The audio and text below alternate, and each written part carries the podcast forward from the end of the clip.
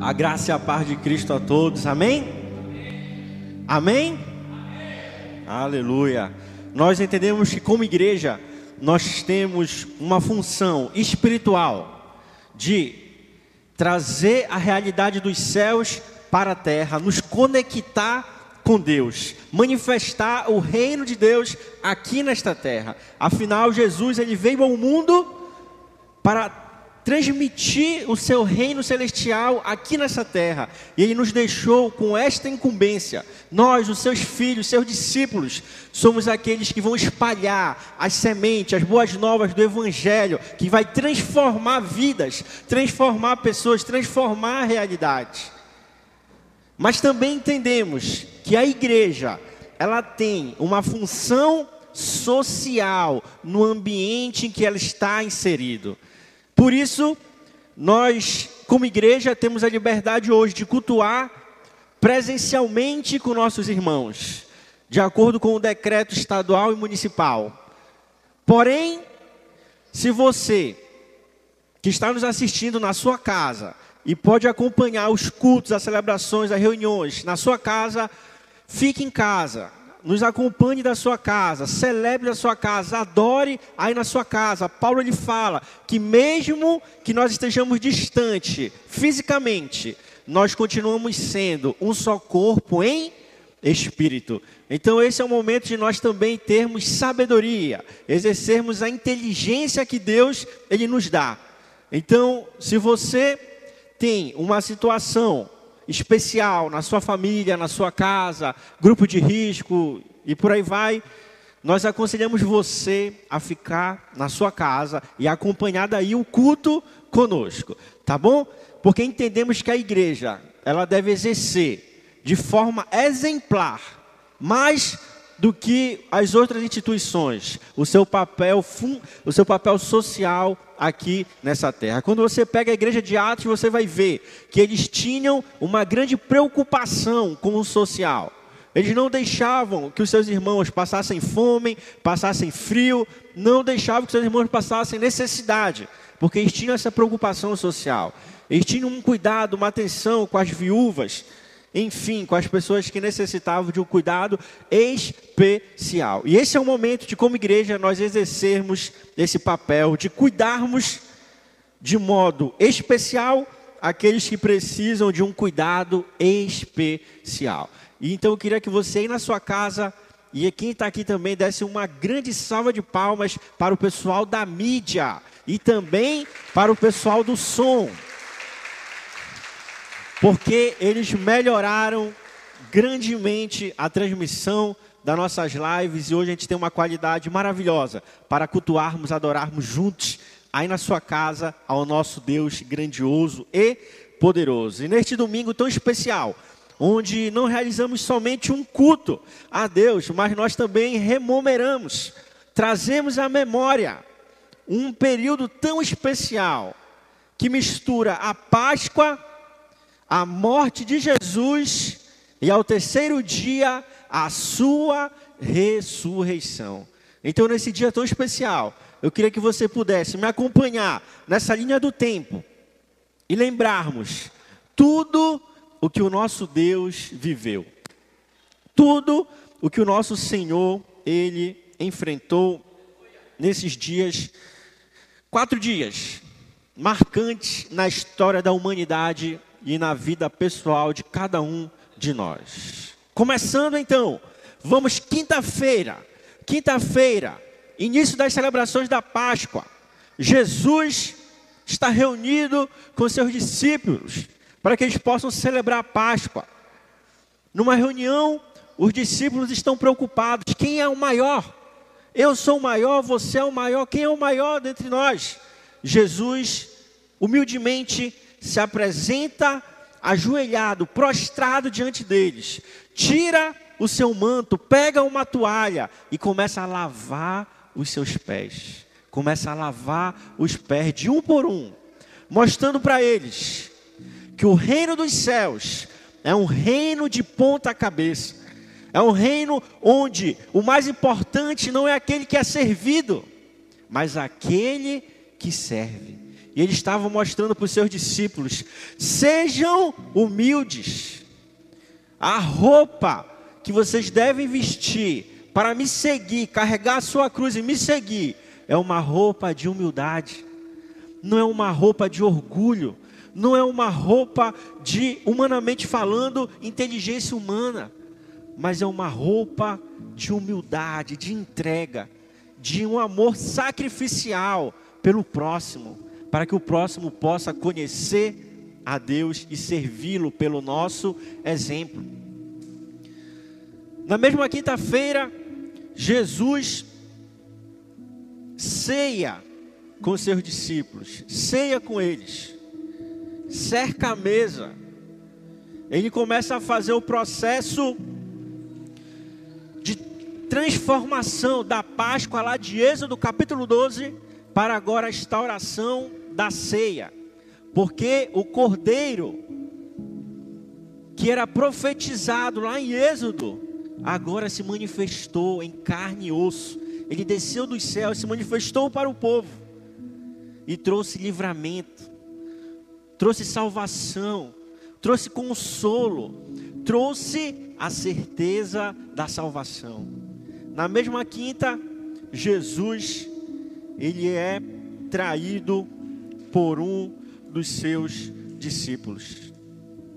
E em seguida, ele vai para o Getsemane, onde a gente encontra um ambiente de choro, um ambiente onde Jesus suava sangue, onde ele se sentia talvez sozinho, porque os que deviam estar orando e intercedendo com ele estavam dormindo, sonolentos, como aquelas virgens nécias que quando deveriam estar acumulando óleo, azeite para suas lamparinas, estavam brincando com a sua vida.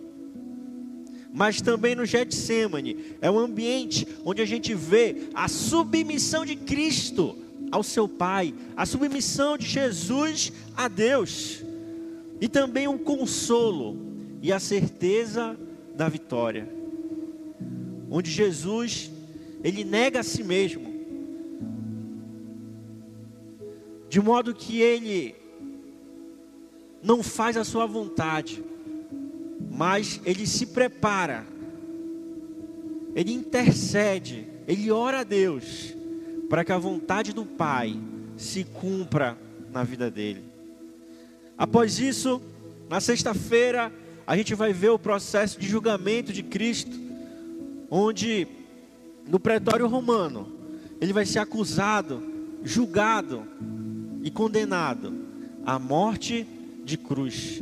Não porque ele era um criminoso, mas porque havia o anseio do povo por sangue.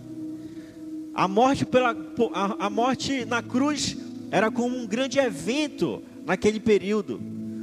Todo mundo se direcionava ao local de onde aqueles prisioneiros iriam ser mortos. Semelhante hoje, veja onde acontece um acidente, onde acontece uma tragédia, todo mundo se amontoa, todo mundo quer saber o que está acontecendo, quer ver. Naquele período não era diferente.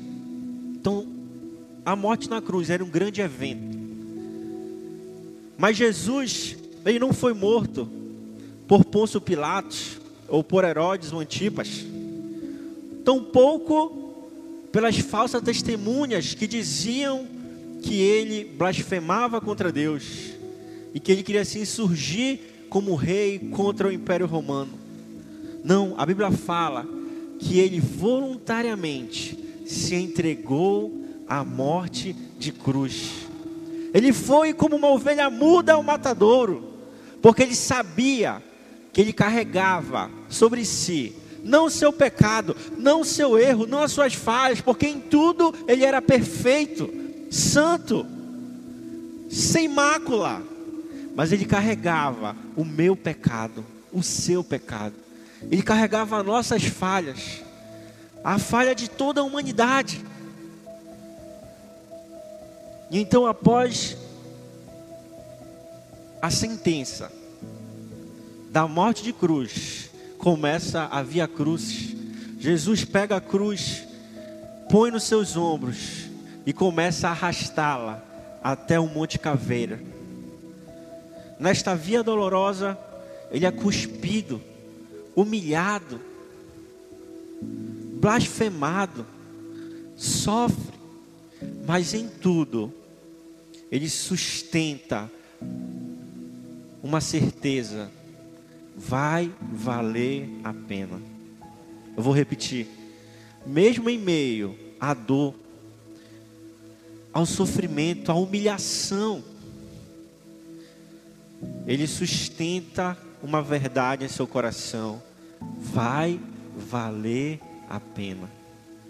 Porque ele sabia que eu e você entregaríamos a nossa vida a Ele, serviríamos a Ele, buscaríamos ser dia após dia, mesmo com as nossas falhas, mesmo com os nossos erros, a Sua imagem e semelhança. Então Jesus é chicoteado, um chicote de couro, onde na ponta tinha ferros e ossos pontudos, que quando encostava na costa da pessoa, agarrava como um anzol, e quando era puxada, rasgava a pele. Você pode ver isso muito bem no filme do Mel Gibson, A Paixão de Cristo. Ele ressalta o sofrimento físico de Deus. E então Jesus suporta tudo. É levado ao Monte Caveira, suspendido naquela cruz sente sede, leia um laudo que os especialistas fazem sobre a reconstrução da morte na cruz, para você saber o que o seu Deus passou, o que o nosso Deus passou por amor a nós, por amor a nós. Então ele começa a sofrer sede, perder muito sangue, seu coração acelera, parece que vai explodir dentro do peito. A língua de tão seca cola no céu da boca. Ele deve ter gritado tanto que a sua garganta já devia estar ensanguentada, ferida, de tanto que ele estava sofrendo. E quando ele sente sede, dão vinagre para ele. Seus ossos desconjuntados por conta da agressão que era esticá-lo naquela cruz todos os membros inferiores, tronco, pernas, sustentadas apenas pelos braços esticados. Então, no meio da tarde, ele se entrega à morte. Sábado é o dia do silêncio. Parece um hiato que aconteceu? Onde está o nosso Deus? Onde está aquele que dizia que o reino dele estava se manifestando, que as boas novas estavam se manifestando? Onde está aquele que dizia que haveria livramento, haveria cura, haveria libertação? Para o mundo, Parecia que Jesus estava morto.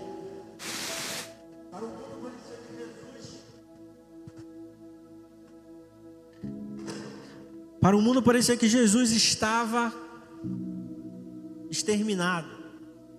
Talvez os discípulos perderam a esperança. Talvez o povo pensou, era só mais um lunático pensando que era Deus, mas na verdade, em silêncio, ele estava vencendo a morte, pegando a chave da morte para entregar a mim a você. Creia, você pode não estar vendo o agir de Deus, mas creia, Ele está agindo a seu favor, Ele está intercedendo por você, Ele está trabalhando.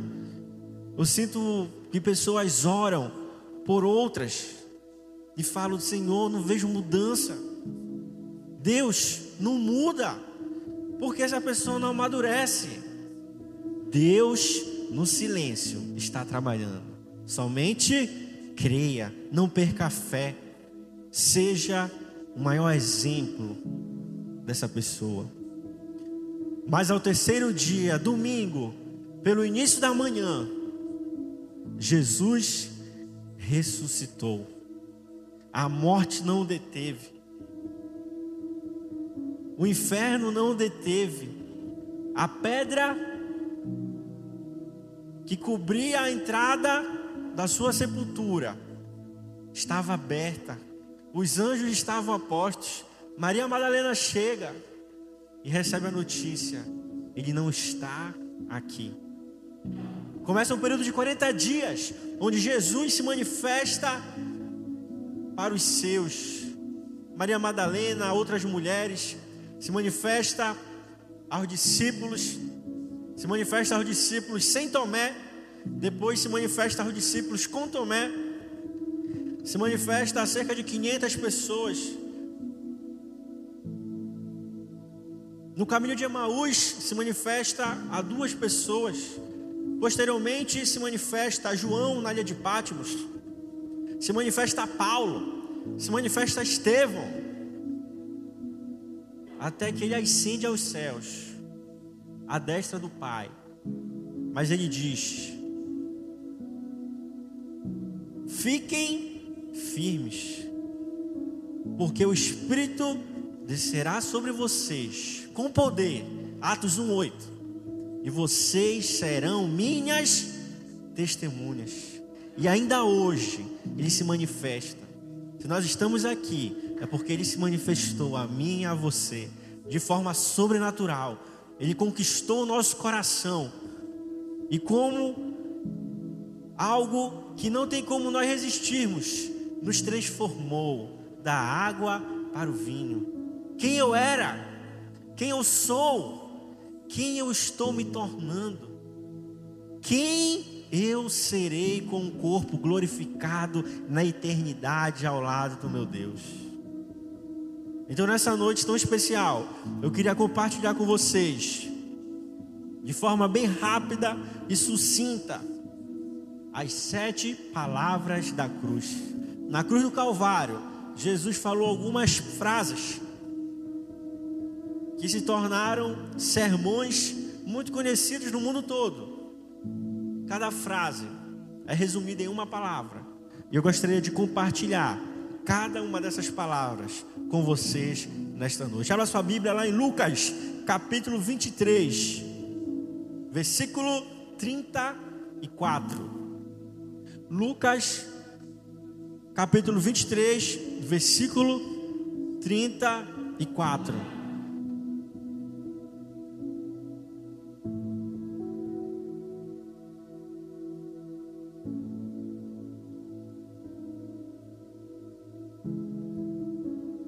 Diz assim: Pai, perdoa-lhes, pois não sabem o que fazem. Vou repetir. Pai, perdoa-lhes, pois eles não sabem o que fazem. Mesmo Jesus sendo abandonado por praticamente todos, mesmo Jesus sendo chicoteado, sofrido, tendo sido espancado, ele fala ao seu pai, a Deus: Pai, perdoa-lhes, eles não sabem o que fazem.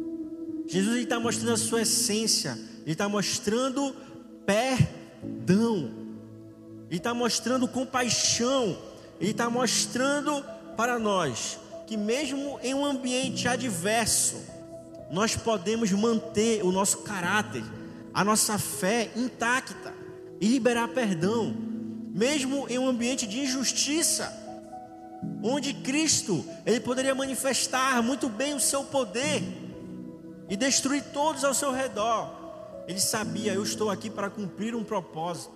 Eu estou aqui para cumprir um chamado. E nesse momento é necessário não fazer justiça por minha causa, mas liberar perdão para que outras pessoas possam conhecer o amor de Deus. Então aqui a gente vê que Jesus, ele não paga o mal com o mal. Ele pede que o pai perdoasse aqueles que tramavam contra ele. E ele atenua a culpa dos seus assassinos, dizendo: Pai, eles não sabem o que fazem. Então a primeira palavra que a gente encontra no discurso de Cristo na cruz é o perdão. É o perdão. Ele foi até a cruz, não somente porque aqueles homens maus o condenaram, o sentenciaram, o espancaram, ou aquelas testemunhas, falsas testemunhas, falaram mentiras sobre ele, mas ele foi até lá, profeticamente, por causa de mim e de você, do nosso pecado, e ele estava dizendo, desde a cruz, Pai, perdoe-os, eles não sabem o que fazem, Pai, perdoe-os, porque na verdade o que matou Cristo não foi o Império Romano, não, foi as falsas, não foram as falsas testemunhas, não foi Judas o traidor, mas foi os nossos pecados, a minha falha e a sua falha. Mas cada vez que pecamos, Jesus ele intercede por nós. Com a Bíblia fala que ele é o nosso advogado fiel. Ele diz: Pai, perdoe-os. Eles não sabem o que fazem. Pai, perdoe-os. Pai, tem misericórdia. Senhor, dê mais uma chance a ele, dê mais uma chance a ela. Então a gente encontra perdão na cruz do Calvário. Lucas 23, versículo agora 43.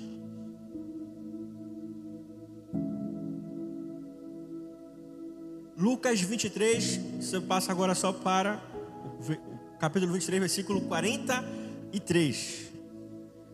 Jesus fala: Te digo hoje, estarás comigo no paraíso. A gente encontra agora aqui salvação. Jesus ele não somente perdoa nossos pecados, mas ele nos leva agora a viver uma nova natureza e nos leva a sermos salvos. E a salvação, ela não é só você ser salvo, nós sermos salvos de não pecar, mas é nós sermos salvos da eternidade no inferno. Porque você sabe, todo ser humano tem vida eterna. Todo ser humano, cristão ou não cristão, tem a vida eterna. Só que uns viverão eternamente no céu, outros eternamente no inferno. Aqui Jesus ele manifesta o seu poder dizendo: somente em mim a salvação, e eu tenho o desejo de salvar você. Por isso te digo: você estará comigo no paraíso. Você já imaginou estar no paraíso com Deus? Quem já planejou uma viagem dos sonhos?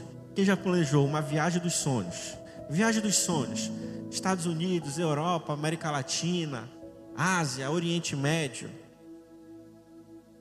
Você já planejou? Quem já conseguiu realizar, concretizar essa viagem? Você chega lá, você pode dizer: Meu Deus, era tudo aquilo que eu imaginava, era tudo aquilo que eu pensava e ainda é mais é melhor do que eu pensava.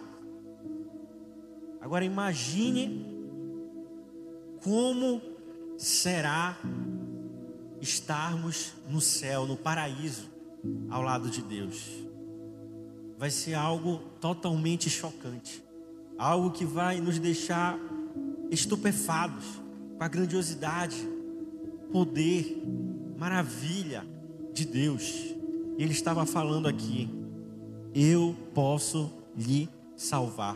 Eu posso lhe salvar dos pecados, eu posso lhe salvar do inferno, eu posso lhe salvar das dificuldades da vida, eu posso lhe salvar de você ser uma pessoa frustrada, eu posso lhe salvar da depressão, eu posso lhe salvar da falência. Ele pode nos salvar. A salvação de Cristo, ela é abrangente. Terceira palavra. Pule agora lá para o livro de João, capítulo 19, versículo 26. João 19, 26.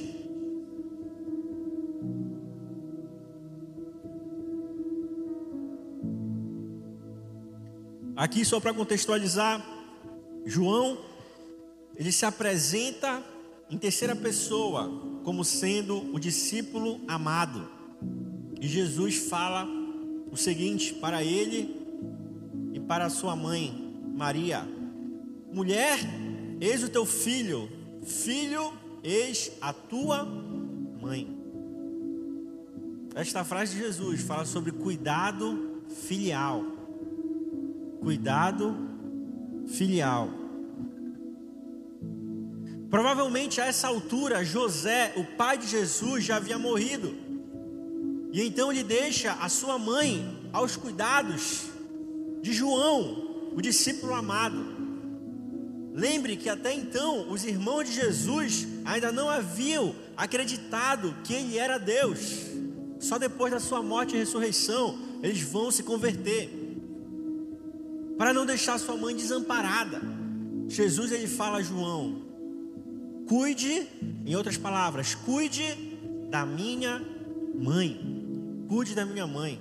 E se você for ver, quando João ele era pastor, era o responsável pela igreja em Éfeso, Maria estava também em Éfeso, dando a entender que João obedeceu, atendeu ao pedido de Cristo e cuidou da sua mãe. E isso fala sobre nós, como filhos, como filhas, cuidarmos dos nossos pais, cuidarmos daqueles que nos geraram. A Bíblia é enfática ao dizer: honra teu pai e tua mãe. Primeira promessa com recompensa, para que os seus dias sejam multiplicados sobre a terra. Então precisamos, sim, cuidar dos nossos pais, das nossas mães, obedecê-los, ouvi-los. Se tivermos condições, ajudá-los financeiramente, interceder por eles. Não esqueça, um dia você também já foi chato.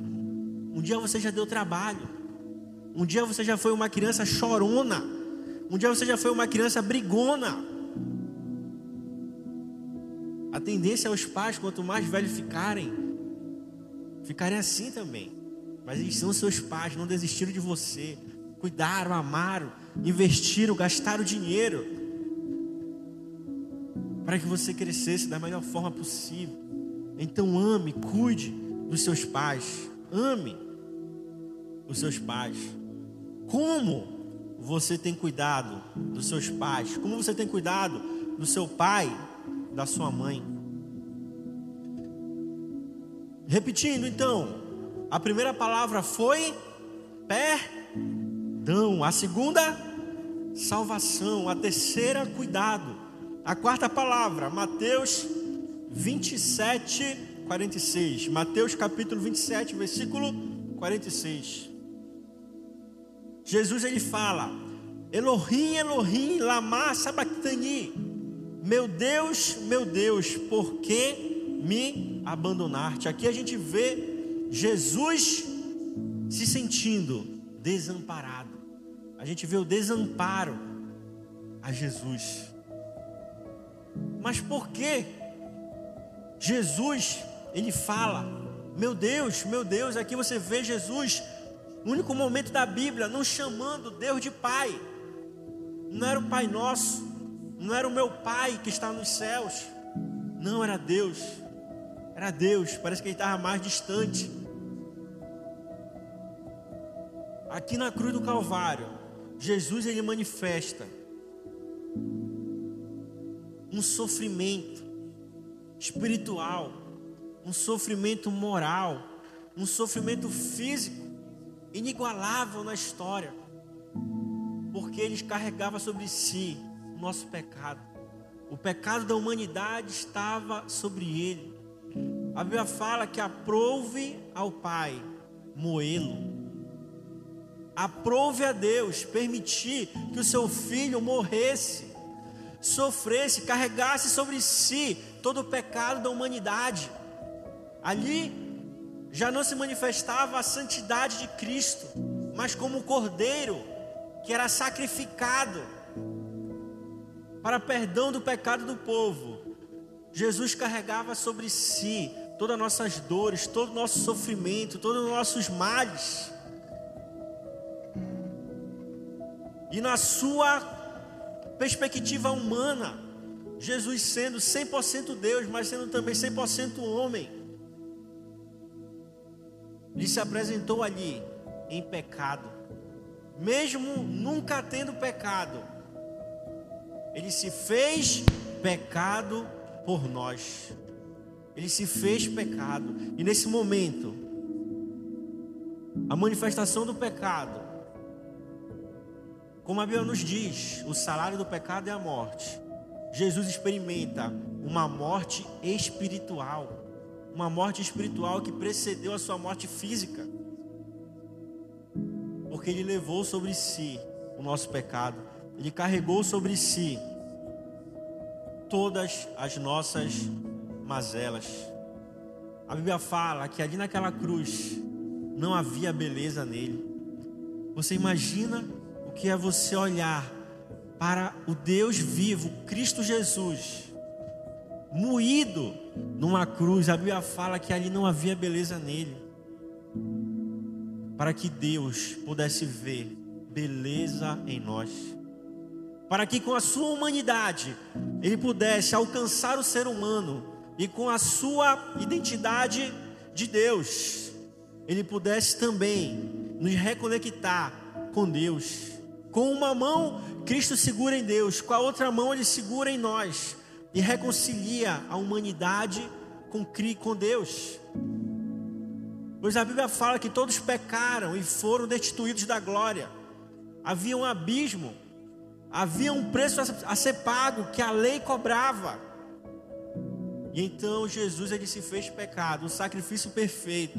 Agora não era mais preciso anualmente irmos até o tabernáculo, até o templo, apresentar sacrifício, pedindo perdão.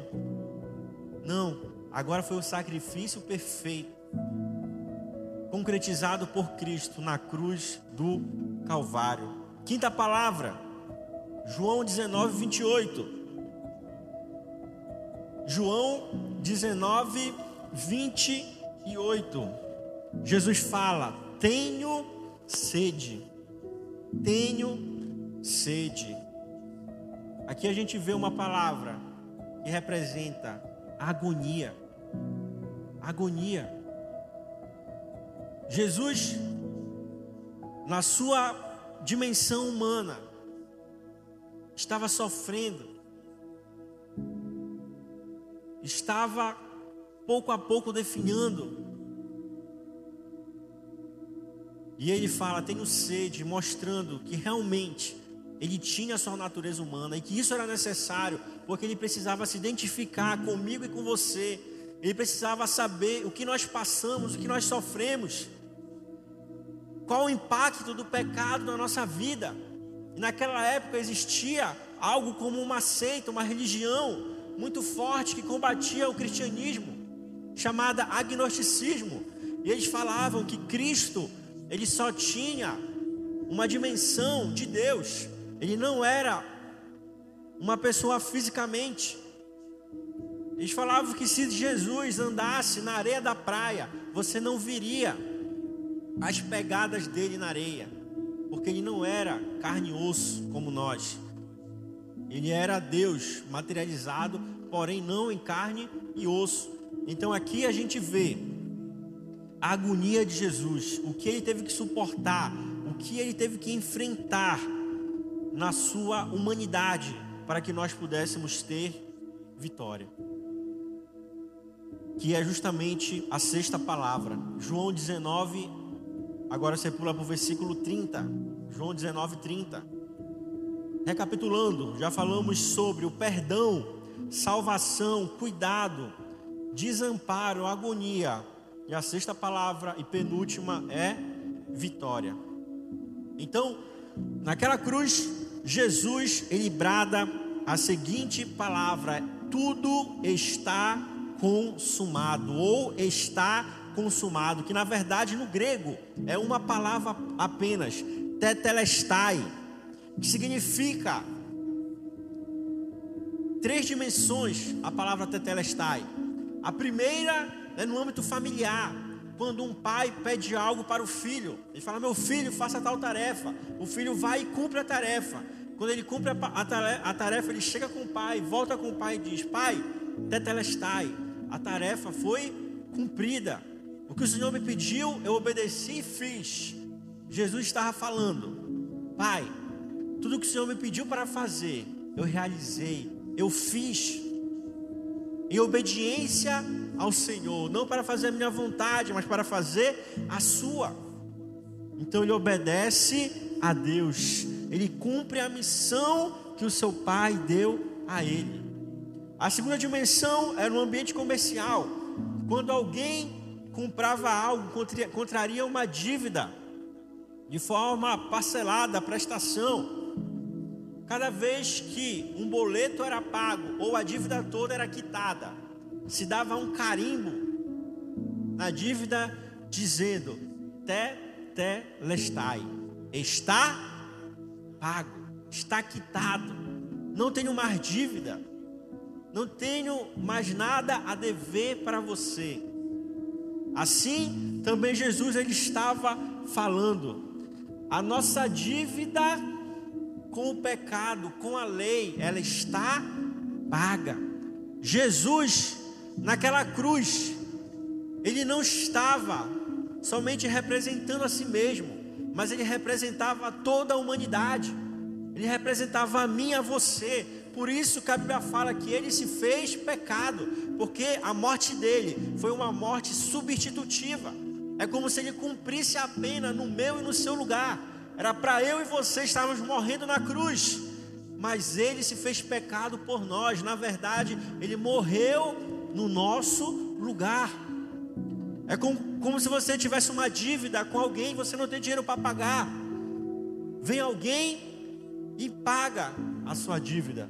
Jesus foi essa pessoa, ele veio e pagou a nossa dívida com a lei, a nossa dívida com o pecado, e falou: está quitado. O pecado não tem mais poder sobre você. Se Cristo vos libertou, verdadeiramente sereis livre, livre do pecado. E a terceira dimensão é no ambiente imobiliário. Quando alguém comprava uma propriedade, no momento da transferência da escritura, onde você pegava a escritura de posse, propriedade do imóvel, você recebia um carimbo, tetelestai, esse imóvel é seu, essa terra é sua. Jesus estava falando: toda autoridade me foi dada no céu e na terra. Portanto, ide, ide, porque toda autoridade me foi dada. Ide fazer discípulos. Eu conquistei o reino dos céus para vocês. É como se a gente andasse no nosso bolso com a escritura dos céus, falando: Eu tenho um pedaço de terra no céu para mim. Eu tenho a certeza que Deus fez uma habitação para mim nos céus. Eu tenho a certeza que eu habitarei com Ele. Eu tenho a certeza que eu estarei com Ele na eternidade. E não somente lá, aqui na terra também. E a sétima e última palavra, rendição. Lucas 23, 46. Lucas 23, 46.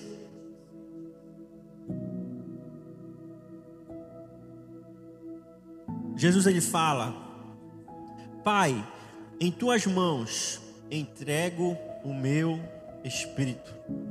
Pai, em tuas mãos entrego o meu espírito. Perceba, o final da vida de Cristo foi semelhante ao início ao meio dela. Durante toda a sua vida, Jesus ele falou: Senhor, que não seja feita a minha vontade, mas a tua. Senhor, não o meu querer, mas o teu. Senhor, não que viva eu, mas que tu viva em mim. E no final da vida dele, não foi diferente. A gente vê a rendição total, devoção total à vontade do Pai. E ele nos ensinando Sejam submissos, obedeçam, façam a vontade de Deus. Pode ser que a gente plante com choro, plante com prantos, mas vamos colher com risos. Após Cristo se entregar à morte, morrer na cruz, ao terceiro dia ele ressuscita em um corpo agora glorificado.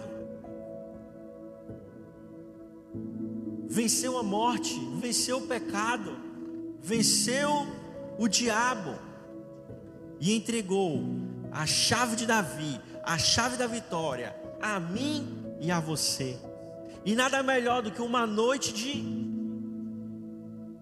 Páscoa, uma noite de ceia, para juntos cercarmos a mesa e lembrarmos tudo o que Cristo conquistou para nós na cruz do Calvário. Ele conquistou o nosso perdão, ele conquistou a nossa salvação, ele conquistou o cuidado de Deus e do Filho para conosco. Mesmo em, em um ambiente que nós possamos pensar que estamos desamparados, Ele estará sempre conosco, ainda que a gente ande pelo vale da sombra e da morte, Ele estará conosco, porque Ele carregou o pecado, o nosso pecado sobre si, nos reconciliando com Deus, permitindo que nós pudéssemos ter livre acesso ao Pai. O véu se rasgou, e o véu se rasgou, não era porque o sacerdote, o sumo sacerdote, não podia entrar no Santo dos Santos. Não, o sumo sacerdote podia entrar no Santo dos Santos, desde que ele tivesse santidade. Mas o véu se rasgou, sabe por quê? Porque agora a presença de Deus não está mais aprisionada aos santos dos santos. A presença de Deus, como diz Isaías 6, Isaías capítulo 6, ela cobre toda a terra. Ela cobre toda a terra, ela nos envolve, ela nos alcança, e com um amor quase que irresistível, nos atrai para viver a Sua vontade, o seu querer. Então, essa noite é uma noite de reconciliação, é uma noite de cura, é uma noite de identidade, reconhecermos quem somos em Cristo, não eu, mas quem Ele é e o que Ele faz de mim. Não o que eu posso, mas o que ele pode. Porque ele diz: diga ao fraco, eu sou forte. Você talvez olhe para si e diga: eu não vou conseguir, não tenho capacidade, eu não posso, eu isso, eu aquilo. Não olhe para você, olhe para Cristo. Ele tudo pode. Ele é o Deus do impossível. Queria que você ficasse de pé. Abra sua Bíblia, Mateus 26 versículo 26 ao 29. Vamos cercar a mesa com Deus. E eu queria que nada pudesse tirar você de participar desse momento tão especial como igreja, como filhos de Deus. Mateus capítulo 26, versículo 26. Se por um acaso você se sente em pecado, se por um acaso você acha que não pode cear, queria que você nesse momento pedisse perdão a Deus. Vai para esse não me perdoa. Senhor, na cruz, o Senhor conquistou o perdão para mim. Na cruz, o Senhor conquistou a rendição para mim. Na cruz, o Senhor me substituiu. E hoje não há mais separação entre mim e Deus. Então me atraia, me perdoa, me limpe, me lave. Porque eu quero ceiar. A ceia é o momento de dizermos a Deus: Senhor, eu preciso de Ti. Senhor, sem Ti eu não sou nada. Senhor, me fortaleça. Senhor, faz-me viver a tua vontade, o teu querer. Mateus 26, 26 diz assim: Enquanto comiam, Jesus tomou o pão e o abençoou. Em seguida, partiu em pedaços e deu aos discípulos, dizendo: Tomem e comam, porque este é o meu corpo. Então tomou o cálice de vinho e agradeceu a Deus. Depois entregou aos discípulos e disse: Cada um beba dele porque este é o meu sangue que confirma a aliança, a nova aliança. Ele é derramado como sacrifício para perdoar os pecados de muito. Prestem atenção ao que eu lhes digo: não voltarei a beber vinho até aquele dia em que, com vocês, beberei vinho novo no reino de meu Pai. Então, esse ambiente de ceia ele fala da centralidade de Cristo. Cristo é tudo na nossa vida. Cristo é tudo para nós. Ele é o Alfa e o Ômega, o início e o fim. Ele é aquele que abriu a porta para nós, que cuida de nós, mas Ele também é aquele para o qual nós vamos nos destinar, e tudo aqui nessa terra ficará, céus e terras passarão, mas a palavra, o Verbo que se fez carne, esse não passará. E as nossas obras diante dele falarão por nós na eternidade. O nosso apartamento de luxo, a nossa casa de luxo, o nosso carro de luxo, a nossa roupa cara de marca, não nos acompanhará na eternidade. Mas as nossas obras, a nossa obediência, a nossa renúncia, a nossa humilhação diante dos homens se tornará em exaltação perante o Pai. Então que nessa noite nós possamos decidir, como aquele ladrão ao lado da cruz decidiu: Senhor, lembra-te de mim quando entrares no paraíso. E Jesus, no meio daqueles dois ladrões, como que um divisor de águas, um divisor de pessoas. De um lado, um arrogante: Se tu és Deus, salva-te a ti e a mim. Do outro lado, um pecador reconhecendo sua falha e seu erro, diz: ele não merece ser julgado como nós. Nós somos errados, mas ele em nada errou. Mas, Senhor, por ser misericordioso, lembra-te de mim. Que nós possamos escolher ser como aquele pecador que reconheceu sua fragilidade, pecado, falha, pediu: Senhor, lembra-te de mim.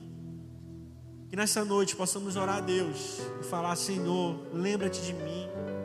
Senhor, lembra de quando eu senti a tua presença. Senhor, lembra de quando eu chorava na tua presença. Senhor, lembra de quando eu era intolerante ao pecado. Senhor, lembra de quando eu desejava ler a tua palavra, de quando eu desejava fazer missões, ganhar pessoas para ti. Senhor, lembra de quando eu desejava viver o teu chamado para a minha vida. Senhor, lembra dos sonhos que morreram. Senhor, lembra daquela pessoa que eu oro. Senhor, lembra de quando eu fui machucado na igreja. Senhor, lembra de mim. Estenda sua mão para mim. Me resgate, me fortaleça, pois sem ti eu não sou nada. Evangelho não é prédio bonito. Evangelho não é postar fotos e vídeos nas redes sociais. Evangelho não é aparência. Evangelho é intimidade. É você baixar sua cabeça, dobrar seus joelhos e dizer: Senhor, eu sei que eu estou fazendo a tua vontade. Senhor, eu sei que eu estou cumprindo o teu querer. Senhor, eu sei que tu cuida de mim. Eu sei que o Senhor cuida de mim. Eu sei que eu não serei esquecido por ti. Eu sei que o justo juiz julgará a minha causa e me dará a vitória. Feche seus olhos, vamos orar nesse momento. Em seguida a gente vai apresentar o pão e o vinho e ceiarmos. Senhor, nesta noite, como aquele humilde pecador naquela cruz que falou a ti, Senhor, lembra-te de mim quando entrares no teu paraíso. Nesta noite, meu Pai, nós clamamos a Ti e te pedimos, Senhor, lembra, lembra de nós, nos fortaleça.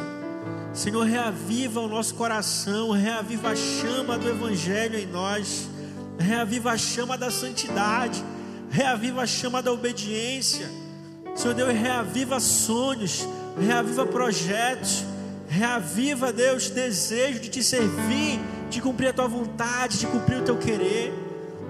Senhor, reaviva dentro de nós um coração puro, devoto, entregue a Ti, submisso a Ti, obediente a Ti, para que possamos dizer, como Jesus disse na cruz do Calvário: Senhor, nesta noite eu posso dizer que a minha vida é tua, o meu espírito é teu.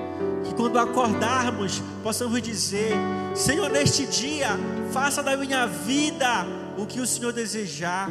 Senhor, que ao deitarmos possamos dizer: Senhor, a minha vida é tua, o meu trabalho é teu, o meu emprego é teu, a minha empresa é tua, o meu casamento é teu, o meu filho, a minha filha é tua, o meu marido é teu, a minha esposa é tua. Faz a tua vontade, faz o teu querer. É o que te pedimos nesta noite. Perdoa-nos pelas nossas falhas, perdoa pelos nossos pecados, Senhor. Perdoa, perdoa-nos, Senhor, porque nos afastamos. Perdoa-nos porque olhamos para os homens. Perdoa-nos, Deus, porque perdemos o foco. Mas essa noite, queremos olhar somente para a cruz somente para a cruz. E ela está vazia, ela está vazia. O Senhor habita em nós, o pecado foi perdoado, a morte foi vencida. Hoje temos livre acesso à Sua presença, ao Seu querer em nós. Por isso, nos guarda e nos fortaleça, em nome de Jesus. Amém. Ainda de pé, estenda sua mão para cá. Vamos apresentar o vinho, vamos apresentar o pão. Senhor, te apresentamos esse suco de uva, esse vinho, te apresentamos esse pão. E te pedimos, Senhor, que nesta noite de ceia, sejamos, meu Pai, renovados na nova aliança, na aliança do sangue do Cordeiro Pascual, Cristo Jesus, que verteu o seu sangue por nós, para nos perdoar, por, por nos amar, por querer dizer a nós que confia em nós, que conta com nós e que não desiste de nós. Nos alimenta esta noite, nos fortaleça esta noite, nos encha do teu espírito esta noite. É o que te pedimos, em nome de Jesus. Amém e amém. Pode entregar a ceia, pode entregar, ainda não coma e não beba, tá? Vamos louvar a Deus e ao final do louvor cearemos junto. Então você pega o pão, pega o vinho, que estão em dois copos, um em cima do outro, e após o louvor cearemos juntos.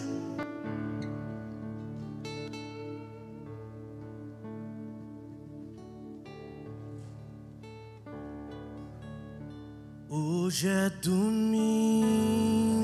de manhã. Hoje o sol não quer brilhar. Tudo é solidão. E ela vem dizer de madrugada